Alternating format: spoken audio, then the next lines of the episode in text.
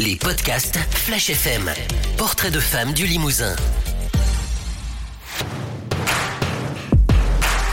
Bienvenue à tous dans ce premier épisode de Portrait de femme. Aujourd'hui, nous sommes allés rencontrer Angel, 31 ans, qui travaille actuellement à l'association Les Affolés de la Frange, qui lutte notamment pour les droits des femmes. L'occasion pour elle d'expliquer le combat quotidien mené par l'association, alors que les violences faites aux femmes sont malheureusement toujours aussi fréquentes, mais aussi de nous expliquer où tout a commencé pour elle. Alors moi, j'ai commencé à militer à peu près à l'âge de 12 ans, en 2002. C'était euh, Le Pen euh, au second tour des élections, je crois.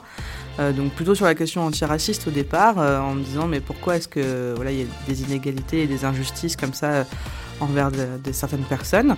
Et quand je suis arrivée après sur Limoges, du coup au lycée, ben, j'ai commencé à me renseigner, à trouver d'autres personnes qui pensaient aussi comme moi.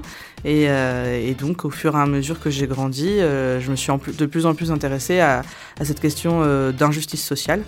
Euh, et donc forcément, la question des femmes euh, est arrivée très rapidement, euh, d'autant plus que j'étais directement concernée aussi. Et, et, du coup, voilà. Et quand je suis arrivée à la fac, après à Poitiers, j'ai rencontré le planning familial. Voilà, donc du coup, c'est une association qui s'occupe des droits des femmes, notamment sur la question de la contraception, mais pas que.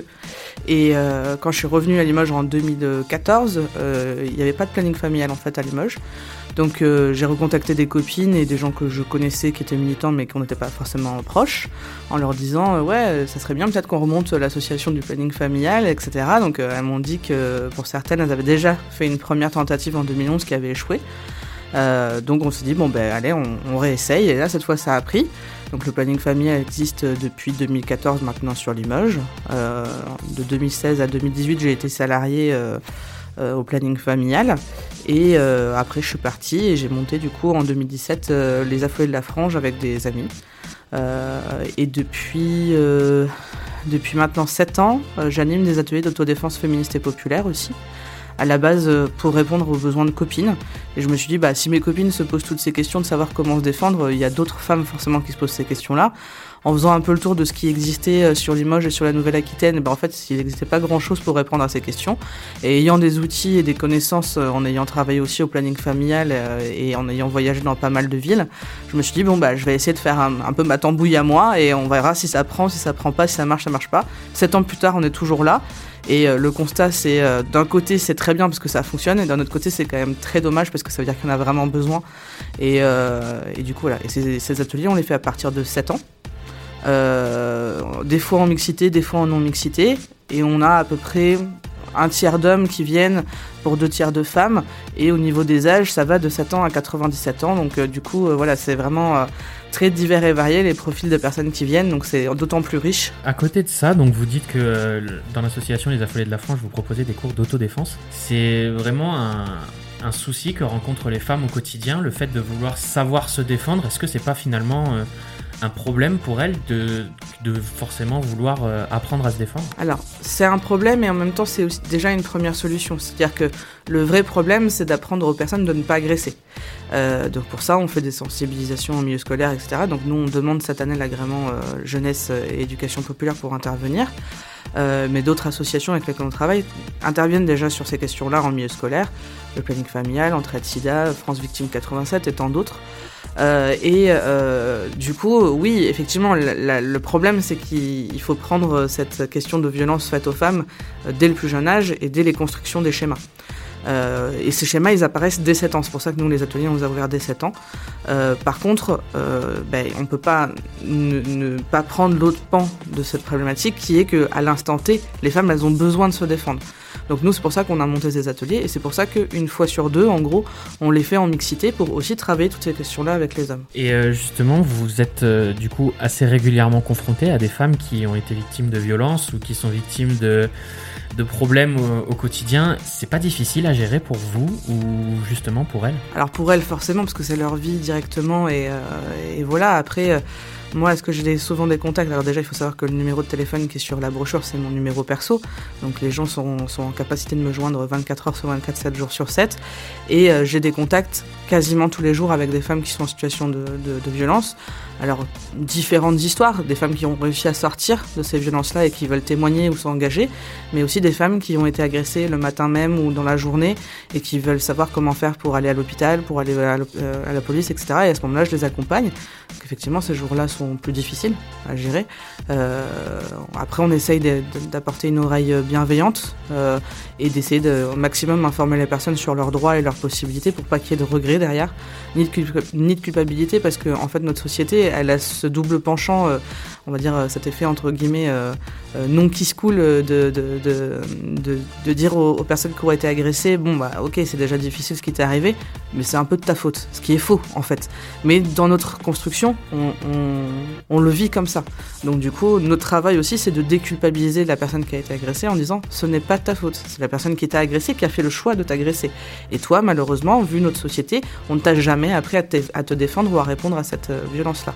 Donc tu n'as pu, pu faire que, que subir ces violences-là. Le but, c'est vraiment d'accompagner euh, les femmes qui, qui viennent vous vous contacter au quotidien. C'est ça, exactement. Et d'ailleurs, dans l'association, on a décidé de monter un nouveau dispositif qui s'appelle le dispositif Lanterne, euh, qui est un réseau de, d'endroits de mise en sécurité rapide en cas d'agression, qui est basé principalement chez les commerçants. Euh, mais aussi dans les associations, enfin tout lieu public accueillant, accueillant des, personnes. Euh, et donc du coup, l'objectif, c'est de former toutes ces personnes-là aux gestes de premier secours en cas d'agression sexuelle et sexiste, parce que ça vous viendrait pas à l'esprit d'intervenir sur un accident de voiture ou autre sans avoir été formé aux gestes de premier secours euh, dans ces cas-là pourquoi est-ce que les gens se permettent d'intervenir ou de ne pas intervenir sur une situation de violence? Parce qu'ils ne sont pas formés en fait, la plupart du temps.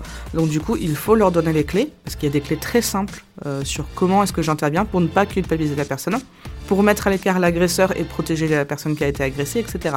Sans se mettre en danger, parce que c'est ce qui est important aussi. Donc du coup, voilà, nous, on est en train de monter un module euh, complet sur ça. Euh, donc s'il y a des gens qui sont intéressés pour être formés, il ne faut pas qu'ils hésitent à nous contacter. S'il y a des commerçants qui veulent rejoindre le dispositif, ben, qu'ils nous appellent aussi, il n'y a pas de souci. Et euh, s'il y a des villes qui souhaitent être test, parce que du coup on cherche des villes test, il ne faut pas hésiter à, nous contacter aussi, parce que derrière, après, il y a tout un processus avec le CCAS, la Et tous les autres partenaires euh, pour prendre en charge la personne qui a été agressée et l'accompagner au mieux et le plus rapidement possible. Et on remarque souvent qu'il y a beaucoup de problèmes euh, suite à ces violences et surtout des soucis de libération de la parole, on va dire. Vous, vous êtes là aussi pour accompagner ces personnes, pour leur permettre de justement se libérer et parler de ce qu'elles ont vécu Oui, en fait, je dirais pas que le problème c'est la libération de la parole. Le problème c'est la libération de l'écoute de la parole. Parce qu'en fait, les femmes parlent. Beaucoup de femmes parlent. Elles vont dire des phrases, elles vont donner des indices quand elles s'expriment, mais la plupart des gens n'étant pas formés à recevoir cette information, et surtout quand on sait que 97% des cas d'agression, ce sont des personnes qu'on connaît, notre cerveau fait un déni sur le fait que c'est pas possible que notre voisin, notre père, notre grand-père, notre frère, notre pote soit un agresseur. Euh, donc du coup, ça va être plus facile de nier le fait que la personne nous raconte quelque chose, donc je ne l'ai pas entendu, ou je fais semblant de l'ignorer, ou alors pire, je vais lui dire non mais en fait, t'exagères, c'est pas ce qui s'est vraiment passé. Ou, bon, ok, euh, vous, vous t'a pas violé, vous avez couché ensemble et maintenant t'assumes pas. Voilà, c'est ce genre de phrase qu'il faut surtout pas dire à une personne qui a été agressée. Si cette personne vous dit qu'elle a été agressée, c'est qu'elle a été agressée. Euh, il faut pas minorer son propos parce que c'est une suragression sinon. Et à ce moment-là, effectivement, la personne se renferme et n'ose plus parler parce qu'on met en doute sa parole et, et, la confiance, le peu de confiance qui lui reste. Euh, il faut pas oublier que quand vous avez été agressé comme ça, voilà, c'est un fossé qui se crée en vous, quoi, où du coup, à la fois vous êtes dégoûté de ce qui vous arrive, vous vous dégoûtez vous-même parce que du coup vous avez encore l'impression que cette personne euh, elle, vous salit, euh, et d'autant plus quand cette personne fait encore partie de votre entourage. Quoi. Donc euh, si le peu de personnes en qui vous avez confiance, en qui vous essayez de, vous exprimer, vous disent oh, tu racontes n'importe quoi ou c'est pas aussi grave que ce que tu racontes ou machin, bah, forcément les personnes se taisent et vivent toute leur vie avec cette culpabilité. Il faut savoir qu'il y a un très gros taux de suicide chez les personnes qui ont été agressées. Donc, euh, et dans les jours et les semaines qui arrivent, quoi, juste après l'agression. Euh, et c'est comme ça que les agresseurs s'en sortent aussi. Parce que du coup, les personnes finissent par tomber en dépression, etc.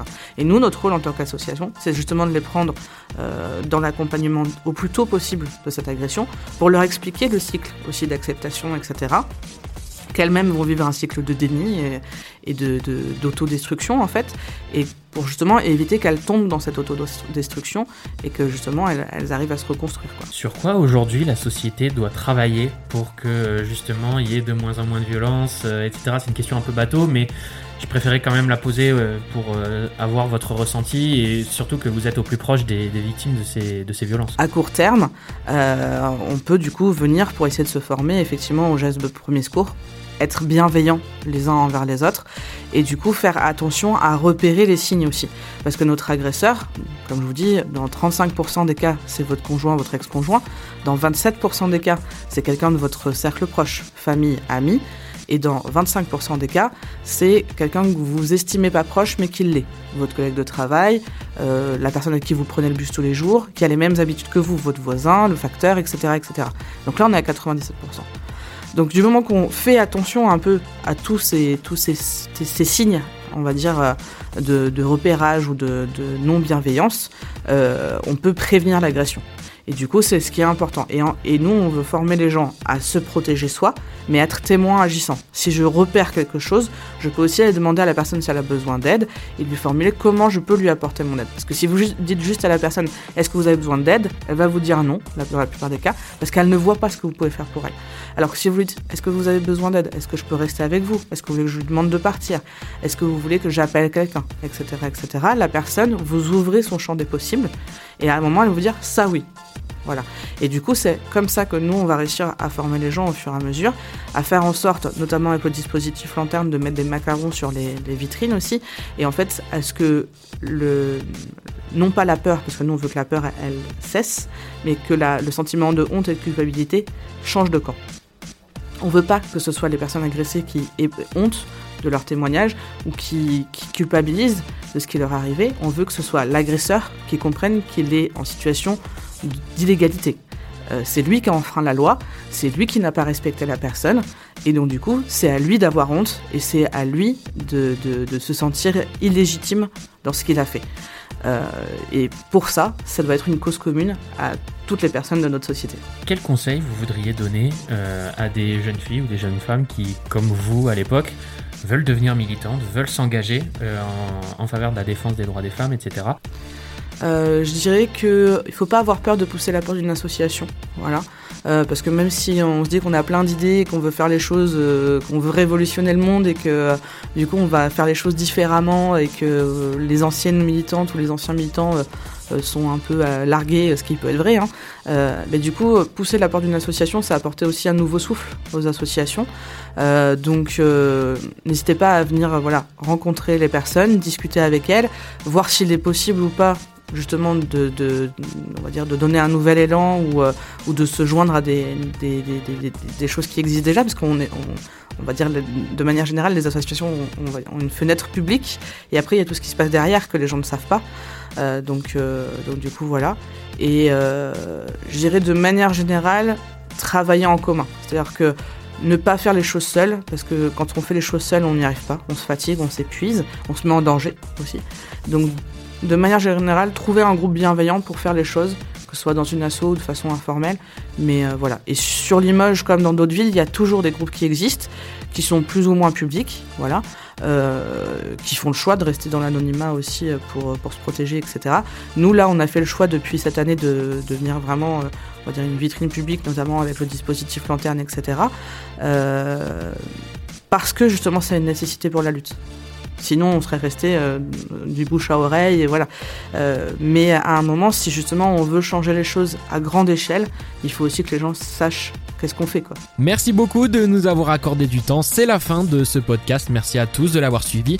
Si vous souhaitez retrouver d'autres épisodes, ils sont disponibles sur notre site flashfm.fr dans la rubrique podcast. C'était Hugo et nous on se dit à bientôt pour un prochain épisode.